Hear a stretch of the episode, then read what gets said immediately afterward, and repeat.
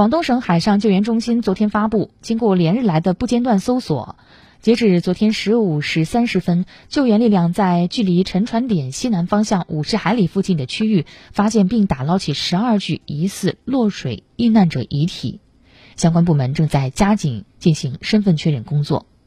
七月二号凌晨，海上风电场项目施工浮吊船“福景零零一轮”在广东阳江附近海域遭遇台风，沉没二十七人，落水失联。